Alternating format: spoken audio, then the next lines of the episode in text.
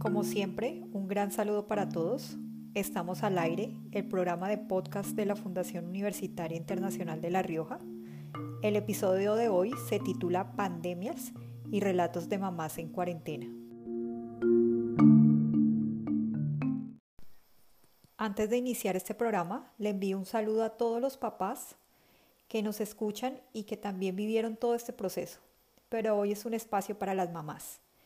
Precisamente para hablar sobre este tema tengo dos invitadas, las dos son mamás, son psicólogas, trabajan y además una de ellas vivió todo su embarazo y el parto durante las cuarentenas. Le doy la bienvenida a Manuela Lozano y a Margarita Contreras. Gracias por acompañarme en este espacio.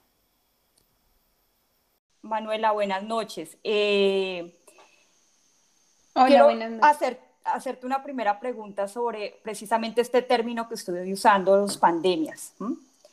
Eh, tengo entendido que es esta nueva generación que está marcada por el coronavirus, por las cuarentenas, que son esos niños entre 0 y 5 años. Te hago esta pregunta porque tú tuviste todo tu embarazo y eh, de hecho tu bebé eh, pues está, eh, nació también durante estas cuarentenas. Quiero que me cuentes un poco qué opinas de este, de este término, ¿te gusta, te molesta? ¿Qué piensas de él, de ese término? Pues inicialmente sí me generó como molestia, em, porque es como reconocer, no sé, como que el hijo de uno viene en medio de una crisis, de una pandemia y demás, Eh, pero he aprendido también como a cogerle cariño a ese término porque estos niños, como tú los mencionas, que están de los 0 a los 5 años, pues vienen con mucha resiliencia. Y definitivamente, pues el vivir en, en las en, pues, en esta cuarentena, todo lo que hemos vivido, sí ha afectado y sí va a generar un cambio tanto sociológico como psicológico en, en los próximos adultos. Sí, claro, entonces no te molesta el término. No, ya me acostumbré. Bueno, quiero eh, ya para eh, entrar en tema que me cuenten, si quieres comenzar, Manuela, eh, que nos cuentes un poco cómo fue esa experiencia de tu embarazo durante la cuarentena, todo el proceso que va- fue muy diferente al que hemos vivido muchas otras mujeres.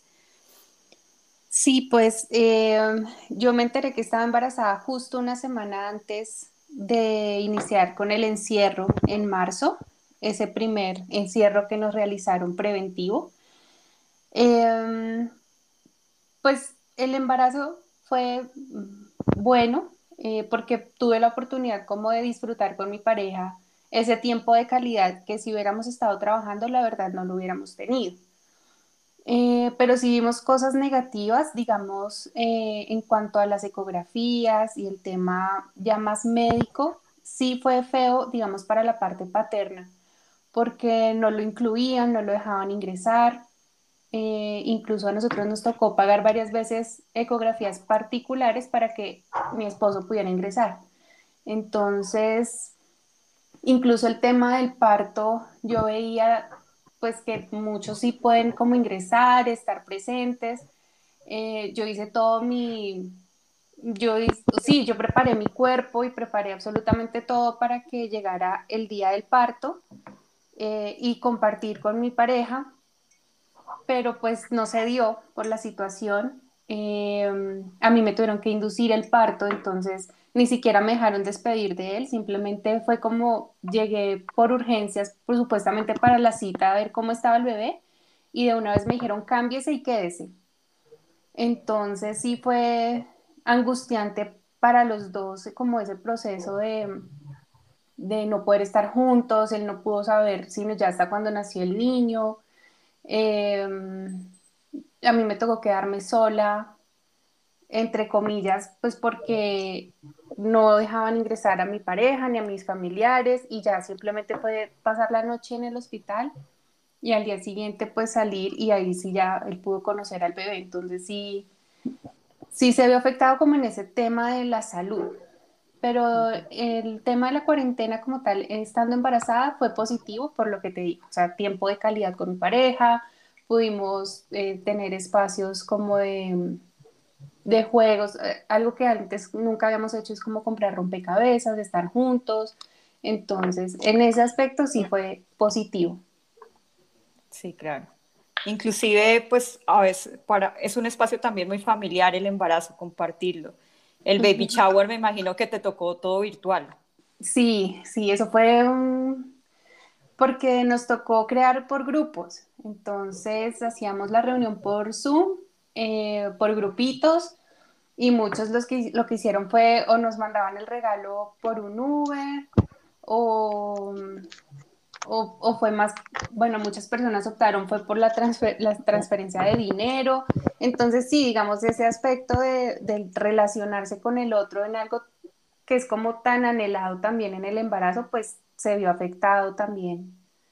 Entonces, sí, fue súper diferente ese baby shower. Sí, claro. Gracias. Margarita, eh, tú tienes también dos niñas eh, no tan pequeñas, pero me gustaría que me contaras un poco cómo llevaste adelante este proceso durante las cuarentenas. Eh, sí, yo tengo, yo tengo dos niñas, una tiene ocho años y la otra tiene seis, los cuales cumplieron durante la cuarentena. Nosotros en, en el simulacro que se hizo eh, en el mes de marzo eh, aquí en Bogotá. Mm, una vez iniciado el simulacro, ya, ya esa semana, creo que esa semana yo ya había empezado eh, con el teletrabajo, porque habían priorizado, habían priorizado en, en el trabajo pues las personas que teníamos como ciertas, ciertas características como convivir con sus padres que fueron mayores de 60 años, eh, pues las personas que tenemos niños eh, menores de 10 años. Entonces ya creo que esas últimas dos semanas había empezado un poco el teletrabajo eh, y entonces nosotros decidimos con mi esposo viajar, salir de Bogotá y nos fuimos para, para una finca donde, donde vive mi papá. y pues eso hicieron también mis hermanos. Eh, ellos pues trabajan de manera independiente, entonces tienen la posibilidad de no estar acá en Bogotá. Eh, lo que nos ocurrió es que, pues, eh, como ustedes recuerdan, el, simulacro se pegó con la cuarentena y entonces nosotros ya no pudimos regresar. entonces fue, fue vivir ese proceso fuera de Bogotá, pero además convivir con, pues con toda mi familia con la cual yo no convivía. Pues yo vivo con mi esposo y mis dos niñas y pues llegar a un espacio a convivir con mi papá, con mis tres hermanos y sus familias. Eh, entonces realmente, pues realmente fue, fue bastante, bastante compleja la experiencia. Para las niñas el, el, lograr adaptarse, pues el, el, año pasado una de mis niñas estaba en segundo de primaria y la otra estaba en kinder entonces, el lograr adaptarse eh, ya no a una presencialidad, sino a una virtualidad, eh, fue muy difícil, eh, más que todo para, la niña menor. nosotros, nosotros con mi esposo las habíamos mantenido un poco alejadas de todo el tema tecnológico. Nosotros pues habíamos restringido un poco el uso de celulares, de tablets, sí, pues no, nosotros no, no habíamos permitido un poco que ellas como que ingresaran a ese mundo de la, tecnología tan pequeñas. Eh, y habíamos siempre considerado que eso era algo que, pues, que íbamos a tener por allá cuando ya estuvieran unos 12 años. Eh, pero pues nos tocó el año pasado eh, que ellas se involucraran en, todo este tema de, la tecnología. para la niña, para la niña que, está que estaba en segundo fue un poco más fácil, ella se adaptó un poco más a lo virtual, eh, pero para la pequeñita no. Eh, pues los niños de preescolar todavía pues están en, todo su proceso eh, social y pues de hecho van a, a, su jardines a socializar y a compartir con los otros niños.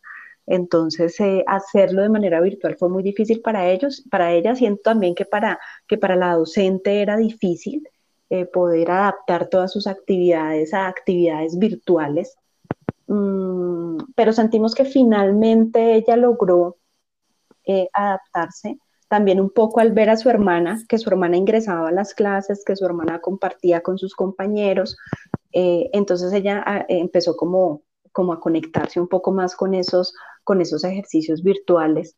Eh, y bueno, ya, ya regresamos a Bogotá más o menos a finales del, del año pasado.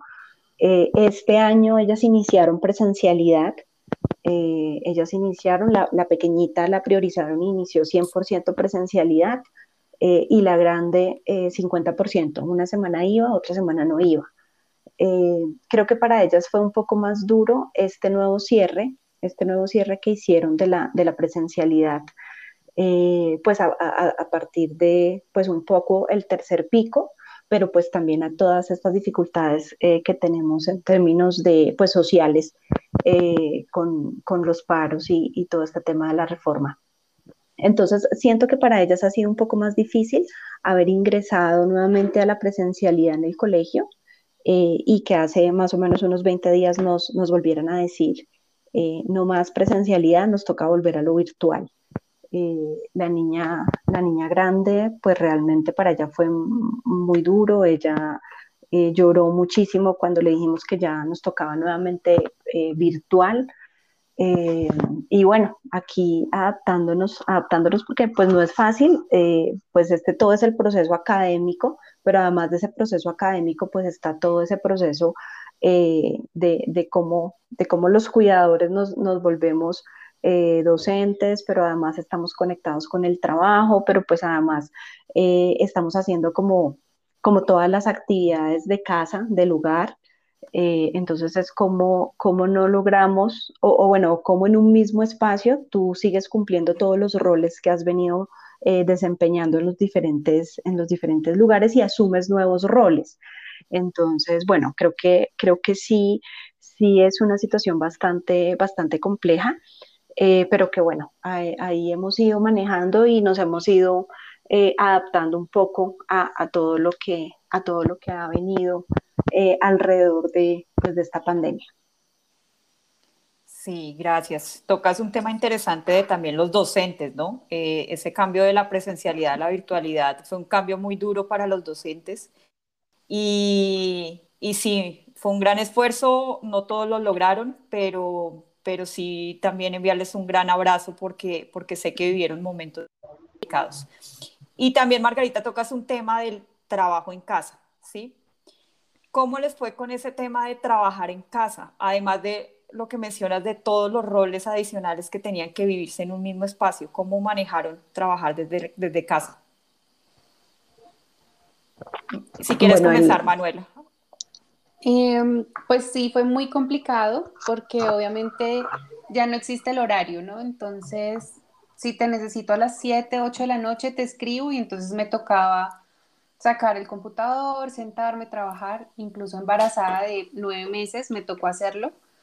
Eh, también por el mismo tema eh, de la virtualidad, yo estaba en licencia y me tocó trabajar. O sea, yo a los 10 días de tener a mi bebé, yo ya estaba sentada en un computador trabajando.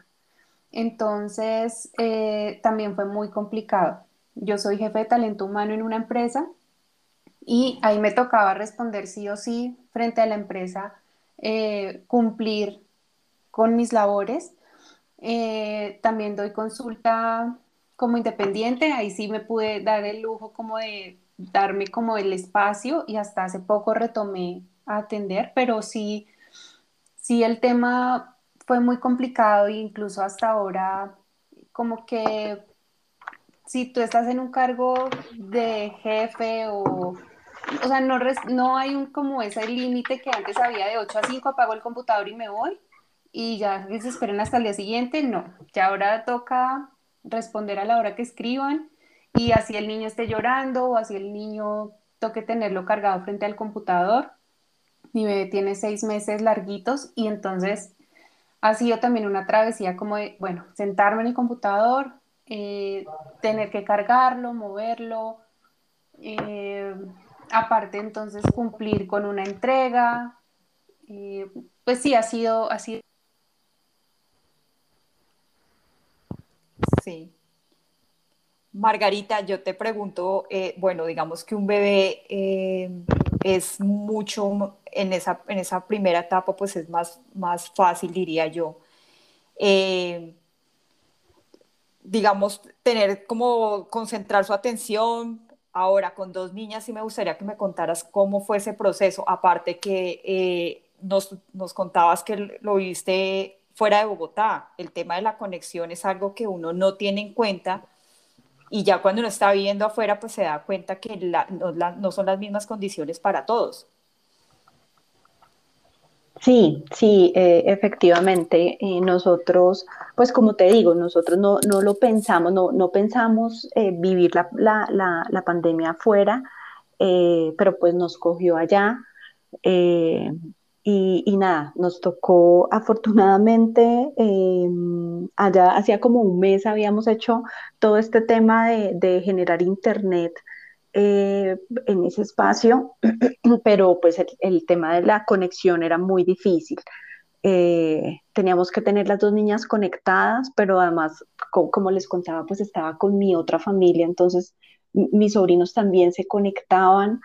Eh, no, llegaban momentos, de, llegaban momentos de caos total en términos de, las conexiones, porque, eh, porque también es un sitio donde no cogen las señales muy bien de, los celulares, entonces, pues así tú tuvieras eh, de pronto el, internet de tu celular tampoco te funcionaba bien.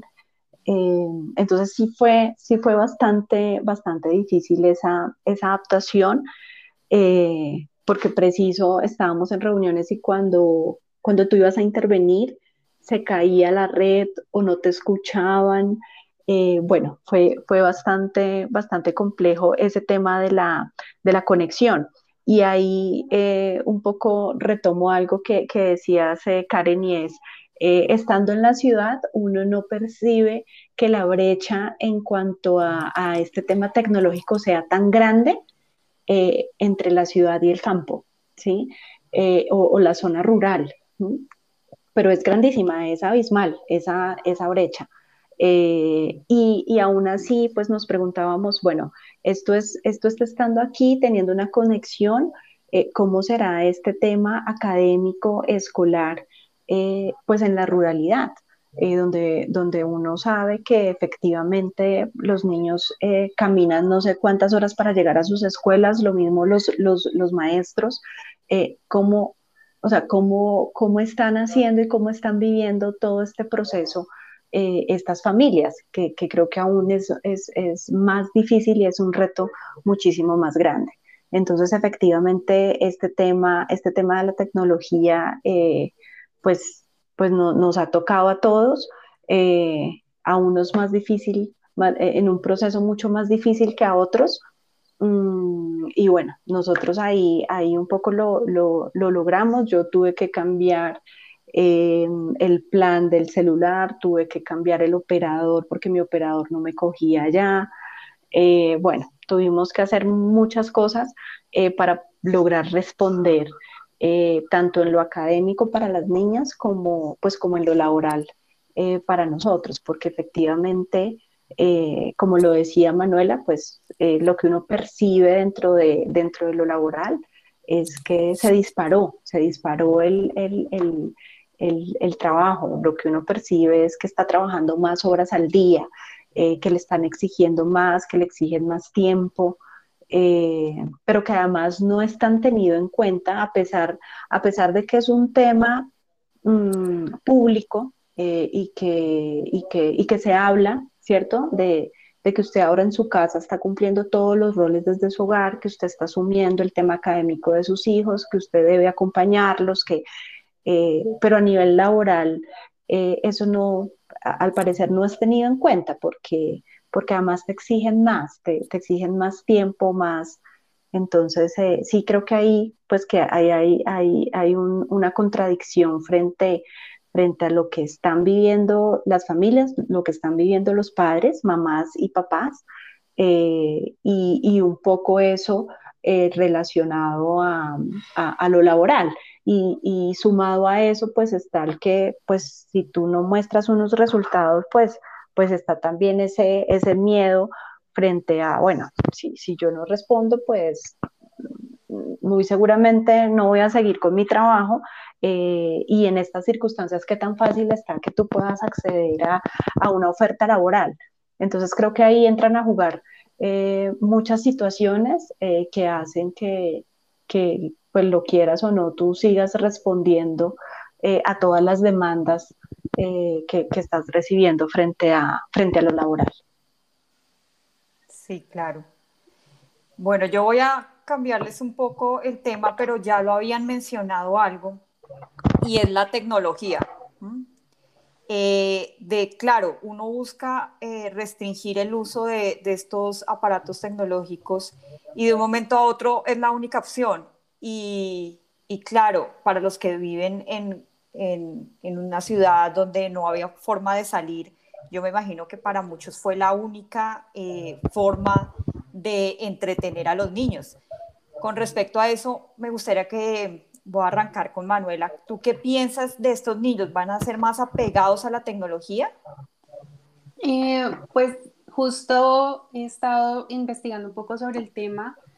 Hay dos postulados. Uno que sí, que van a estar mucho más apegados y que incluso su forma de relacionarse van a aprender que es por medio de, ¿sí? Pero también me parece muy interesante el otro postulado y es em, que como van a estar tanto tiempo frente a una pantalla, van a valorar más esos espacios y esos momentos de relacionarse con el otro, ¿sí? Entonces, pues pienso que nuestros niños son como muy resilientes. Eh, no, he, tenido la, pues mi bebé está muy chiquito, eh, pero yo pensaba igual que Margarita, yo decía, mm, yo voy a procurar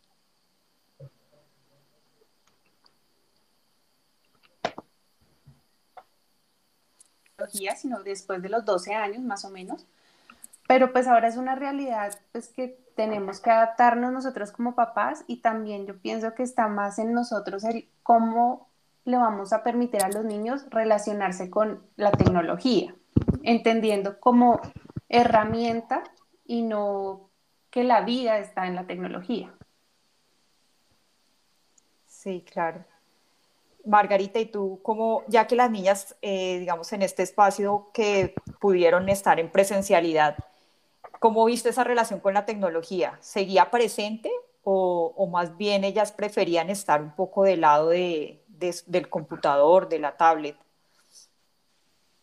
Em, no, mira que eh, si, si, yo pongo, si yo pongo a las, a las niñas, pues eso está también muy relacionado con la edad, eh, pues ellas, ellas prefieren eh, la presencialidad, ¿sí? Ellas prefieren recibir sus, sus clases de manera presencial. creo que sí, el, el, que, mm, el, que, el que vayan a tener una, una dependencia frente al tema tecnológico, pues depende de varios factores. Eh, y uno de ellos pues es la familia, ¿sí? Y cómo, y cómo la familia maneje eh, este tema de la tecnología. Eh, pero es que la familia también está inmersa en la tecnología. Porque, porque, porque estamos también trabajando desde casa, porque estamos todo el día conectados y como tú lo decías en algún momento, casi que la tecnología se vuelve ese medio para que tú los puedas entretener y tú puedas seguir trabajando y respondiendo. Eh, entonces, eh, creo que sí, creo que sí va a haber una, una, una gran dependencia a, a, todos estos temas tecnológicos porque se convierte en, pues, en el medio en el que yo, pues, me entretengo, estoy socializando, aprendo a socializar, ¿sí? Eh, y en últimas, pues paso el tiempo, porque no puedo salir y no puedo hacer otras actividades. y, y, y, como te digo, podría ser la familia ese, ese parachoque eh, hacia el tema tecnológico, pero pues la familia también está inmersa en todos los roles que tiene que hacer día a día.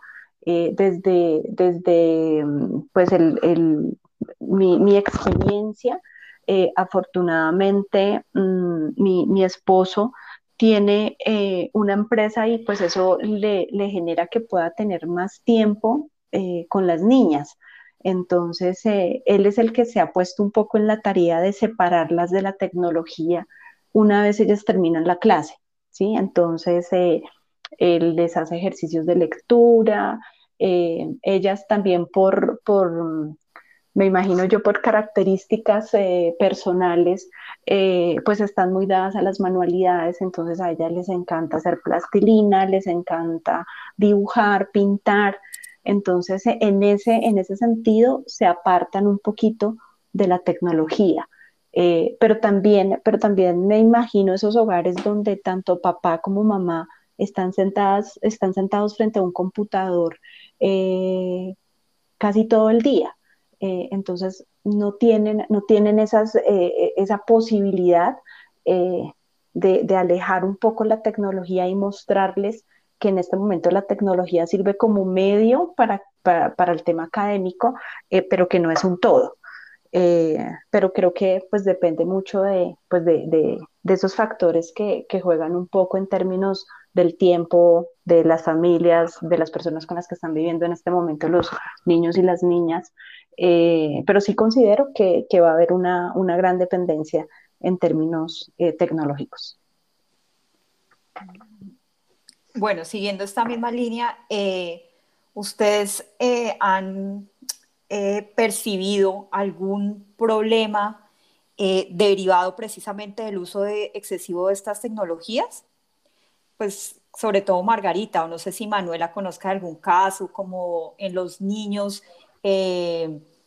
estrés, eh, problemas en el sueño, si, si lo han visto y cómo se pueden manejar. Eh, sí, pues tengo personas cercanas, incluso personas por Instagram me han preguntado, digamos, como tips o maneras que pueden realizar, porque ya se está evidenciando que los niños les voy a hablar de un caso particular. Me llegó una mamá que me pregunta por qué su hijo eh, adquirió eh, comportamientos compulsivos y obsesivos frente al lavado de manos y el uso de alcohol. Entonces el niño ya le estaban saliendo llaguitas en sus manos, ya estaba teniendo como, o sea, ya se estaba volviendo algo más grave de lo normal. Entonces sí, sí, y efectivamente ya estamos viendo y viviendo eh, como las consecuencias de lo que socialmente estamos viviendo.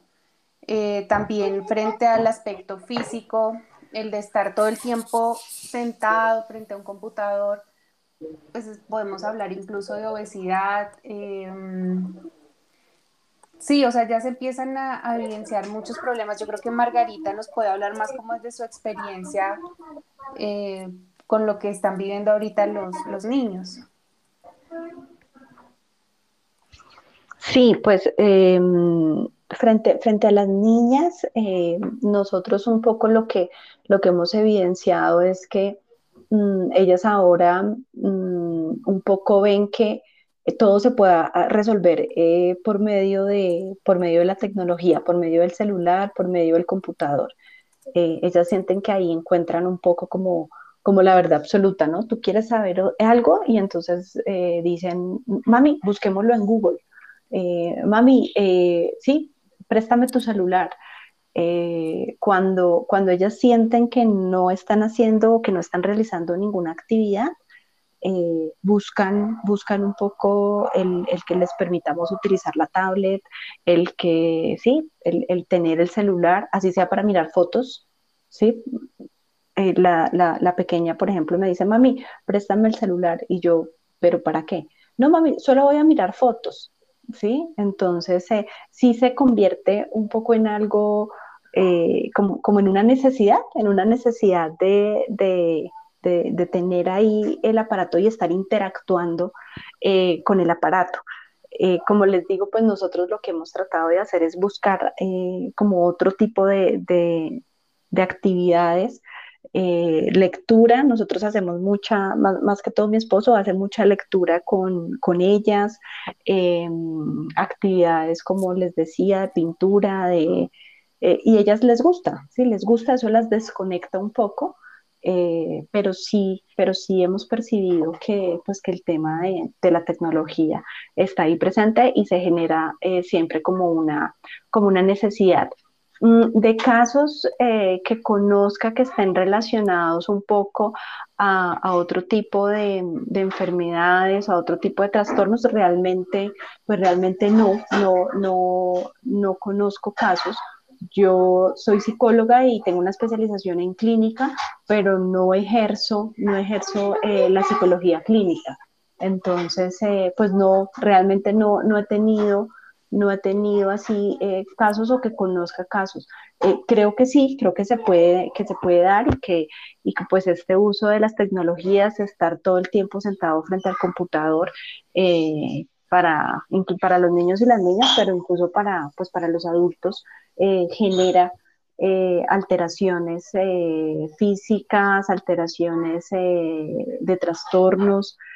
creo que sí, eso está relacionado y, muchas de las, un poco de lo que uno lee ahorita en, salud, en salud mental y qué va a pasar y, cuáles son un poco las consecuencias de lo que está sucediendo en salud mental post pandemia eh, y se relacionan mucho como, como todos estos trastornos que, que, se dan a partir de, pues, un poco de eh, la inmersión en la tecnología, eh, pero también un poco frente a todo este tema social relacionado con, con la pandemia.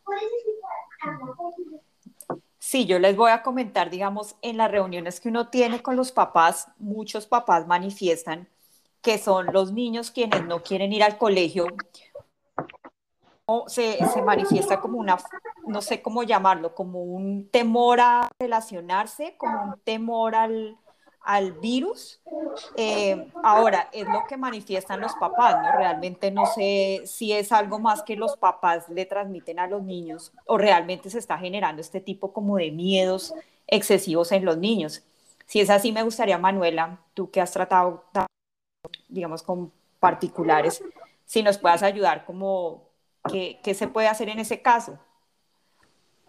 Eh, sí, efectivamente, cuando estamos hablando de niños, digamos, de 0 a 5 años, em, ellos son más adaptativos.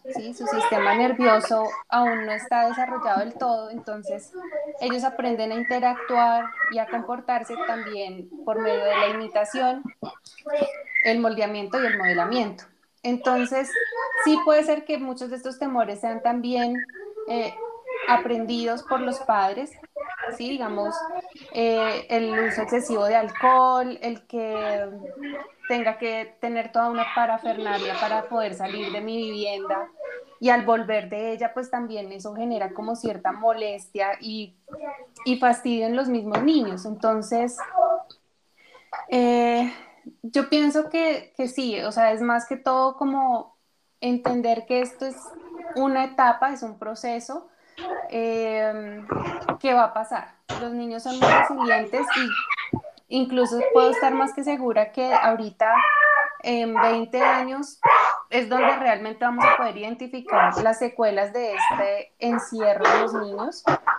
Mm, lo que podemos hacer como papás en este momento es crianza respetuosa, eh, entender, tener paciencia, eh, enseñarles a los niños por medio de nuestras acciones también lo que queremos que ellos hagan, eh, digamos con el temor de ir al colegio, por ejemplo. Entonces es realmente a qué le está teniendo miedo, qué es lo que realmente le está generando ruido al niño eh, y por medio de eso pues poder trabajar para identificar qué es lo que realmente ocurre, ¿sí? Porque estamos hablando también de un contexto entre comillas, privilegiado, en donde pues tenemos la facilidad de tener un computador y demás, pero también tenemos que ser conscientes de la realidad del país, que más de un 40% de los niños pues no tienen acceso ni a la tecnología, ni a los medios, eh, o que tienen papás que sí o sí les toca salir a la calle porque viven del día a día. Entonces también pues hay que tener muy en cuenta el contexto de, de estos niños. Ajá. Bueno, en este momento estamos viviendo un poco el caos de allá de las casas y yo creo que lo que vimos todos con el día a día, ¿no? El niño por acá, uno trabajando en una reunión, eh, es complicado, es complicado. Y, y todo lo hemos vivido, ¿no? Yo creo que ya, ya se volvió, al principio le daba a uno como mucha angustia, uno al principio veía momentos eh, de mucho estrés, creo que ya se ha ido como, o nos hemos ido como tranquilizando y, y, poniéndonos en los zapatos del otro, entonces como que eso ya ha sido, ya es más normal, ¿no? ¿No les parece?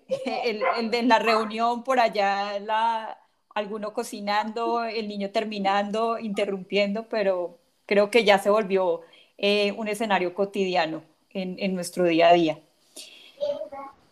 Sí, a mí, a mí me pasó, perdón, a mí me pasó Dime. muy gracioso porque yo estaba acostumbrada, pues claro, a hacer las, las consultas virtuales, casi siempre pues mi esposo como que está para ayudarme, pero dos ocasiones me tocó con el bebé en brazos, entonces acomodar la cámara, eh, que se me viera del cuello hacia arriba y lactar al niño mientras estaba en terapia. Entonces, sí, uno como que le toca adaptarse también a todo lo que está pasando y también ya como que se normaliza, se comprende que el otro pues está en su casa, que el niño va a correr, el niño va a gritar, es sí, ya uno también se vuelve como más empático con el otro. Cierto. Bueno, voy a tocar un tema que no creo que no, no hemos profundizado y es estamos hablando de las relaciones con, con, eh, con papás, mamás, eh, pero bueno, ¿cómo, se, ¿cómo manejar estas relaciones con los familiares, eh, del, no del núcleo cercano? ¿Cómo, ¿Cómo manejar esas relaciones con los abuelos? Que tal vez los niños se han distanciado mucho precisamente porque ellos son la población en riesgo, o con los tíos, ¿cómo manejar estas relaciones? Margarita, si me ayudas. Sí, eh, bueno, desde, desde la experiencia, pues nosotros, nosotros estuvimos viviendo eh, con, con, mi papá durante toda la, la, pandemia el año pasado. Entonces, incluso creo que ahí pues eh, establecimos un vínculo muchísimo más fuerte con él y, y, y, el vínculo un poco que las niñas establecieron con él y con mis hermanos. pero, por ejemplo, con la familia de mi esposo, eh, se empezaron a generar muchos espacios eh, virtuales.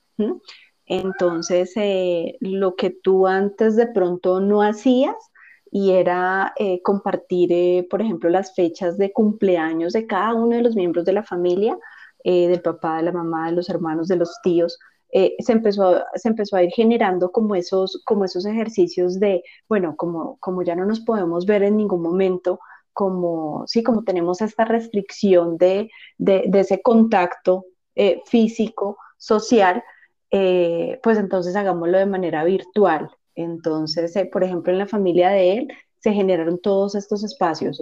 Cada vez que cumple años alguien, y de hecho se han mantenido. Este, este fin de semana estuvimos conectados precisamente por el cumpleaños de mi, de mi cuñada.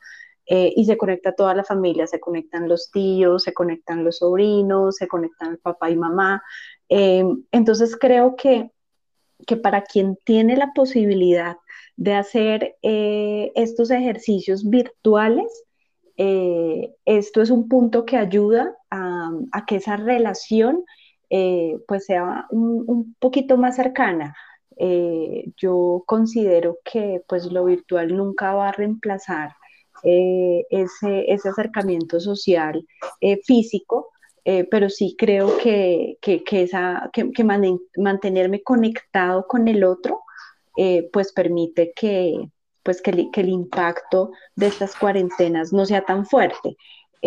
pero pensándolo en términos de, pues de, de, estas familias que no tienen la posibilidad de generar estos espacios, pues sí creo que ese impacto va a ser eh, muchísimo más grande. ¿sí? El que yo pues me haya desconectado, no sé, de un familiar y, no haya vuelto a tener ningún tipo de, contacto, de, verlo, de, preguntarle cómo está. Entonces, em, creo que ahí sí hay, hay, una diferencia. Eh, y creo que la forma en, la que uno puede eh, un poco minimizar minimizar esas, esas consecuencias es teniendo esos, esos contactos, eh, así, sean, así sean virtuales. Incluso eso crea un poco eh, el, que, el que nuestros hijos y nuestras hijas eh, mm. puedan, puedan también preocuparse por el otro. y, yo lo veo en las niñas, yo lo veo cuando ellas cuando hacemos esas conexiones y ellas ven a sus tíos o ven a su abuelita eh, paterna en la pantalla y la saludan y le preguntan cómo está. Eh, creo que eso genera en ellas también ese, ese preocuparme por el otro, ese, ese saber eh, cómo está el otro. Mm, y también un poco el, el, que logren entender que, pues que todo este proceso, que toda esta cuarentena, que todo este distanciamiento, que todo este protegerme yo para poder proteger al otro, eh, precisamente es, es, pensando no solo en nosotros, sino también pensando pues en, en, las otras personas de la familia, en que tenemos que protegerlas, en que, en que no podemos ir eh, a, a, posiblemente transmitirles eh, un virus a, a, las personas que, como los abuelos y las abuelas, pues tienen mayor riesgo de mortalidad en la pandemia. Entonces creo que, que, que hacerlo a través de estos espacios eh, reduce eh, esas, esas consecuencias de, de, no poder tener ese contacto físico. Manuel, ahora te pregunto, digamos, y más para un bebé que me, pues la familia lo quiere conocer, es el nuevo integrante, ¿cómo estás manejando eh, esas relaciones con, con, los familiares? Y también yo me preguntaba un poco eh, la mascarilla, ¿no? Que un, un niño lo vea uno con la mascarilla y se pierda toda esa eh, lo que uno transmite con los gestos, las emociones faciales. Eh, ¿cómo, ves eso? Pues sí, desde mi experiencia, eh, bueno, yo tuve a mi bebé y mi abuela, es decir, la bisabuela de, de mi bebé, eh, a los dos días estaba acá. Ella no, no, se aguantó. Lo que hicimos fue distanciamiento, cambiado de ropa, lavado de manos constante ventilación de las áreas. Fue como lo que hicimos en ese momento para que ella pudiera conocer a, su bisnieto, porque además era el primero, entonces eh, esa emoción y esas ganas como de alzarlo, de conocerlo, de verlo.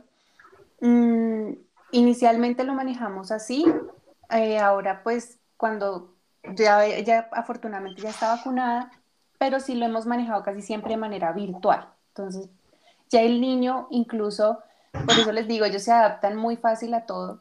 Él ya reconoce cuando está en una videollamada. Y creo que le pasa a casi todos los niños, que ya aprenden y entonces aprenden a relacionarse con el otro a través del teléfono.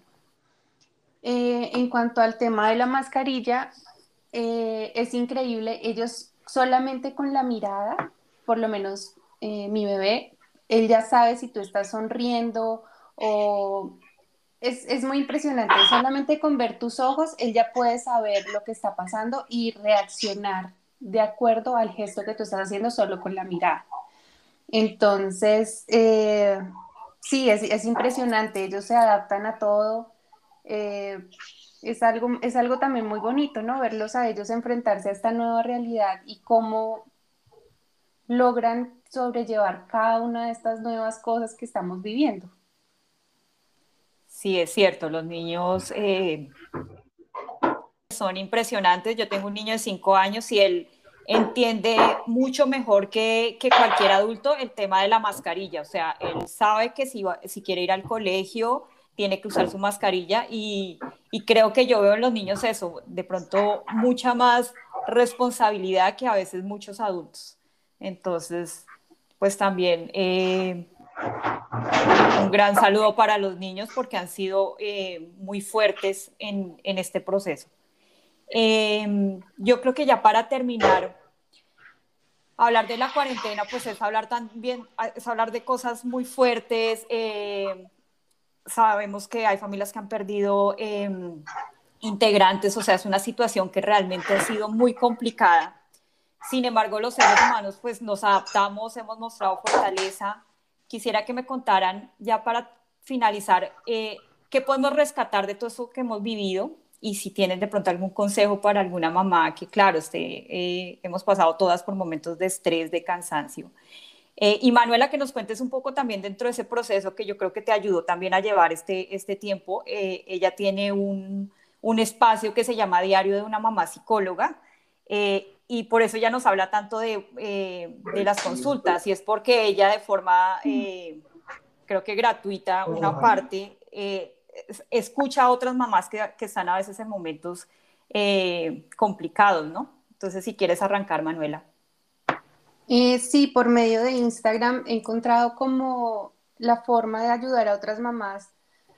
Lo puse como diario una mamá psicóloga porque muchas veces como psicólogos uno habla solo desde la teoría y le queda muy fácil decir es que estás mal criando a tu bebé, es que estás haciendo esto mal y no nos ponemos en los zapatos de, pues hombre, yo también soy mamá, yo también tengo experiencias y, y ser también como más instintivas frente a que si mi bebé llora y, y, lo alzo, pues él no se va a malcriar, porque uno no puede malcriar con amor, ¿sí? Eso está más que, que debatido.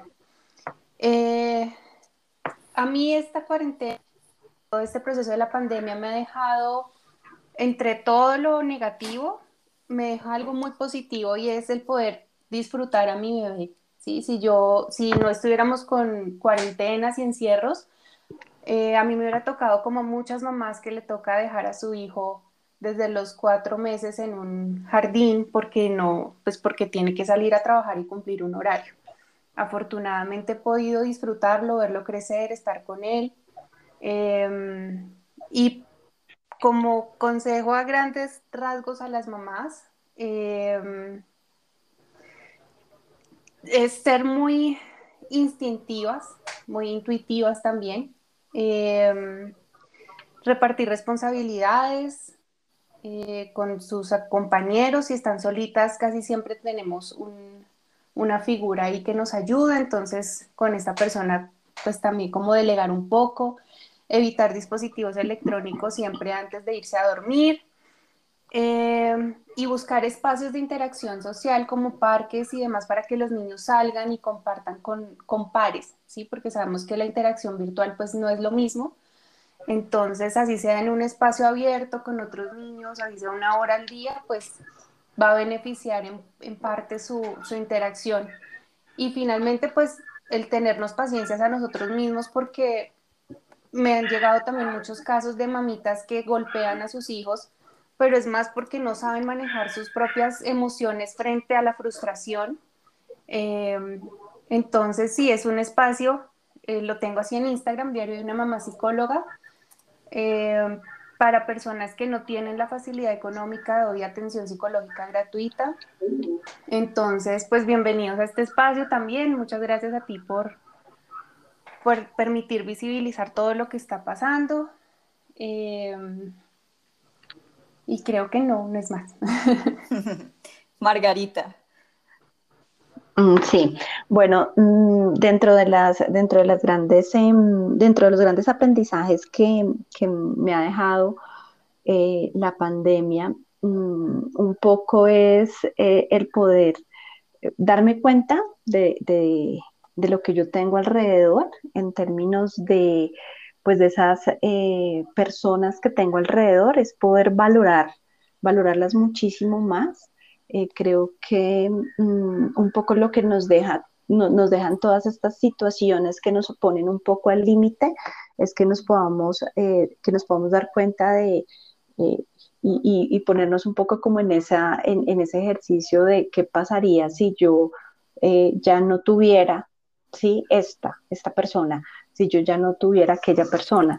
Entonces creo que, un poco eh, e-, ese ejercicio le permite a uno eh, valorar, valorar muchísimo a su familia, a su pareja, a sus hijas, eh, a sus hermanos, a su papá.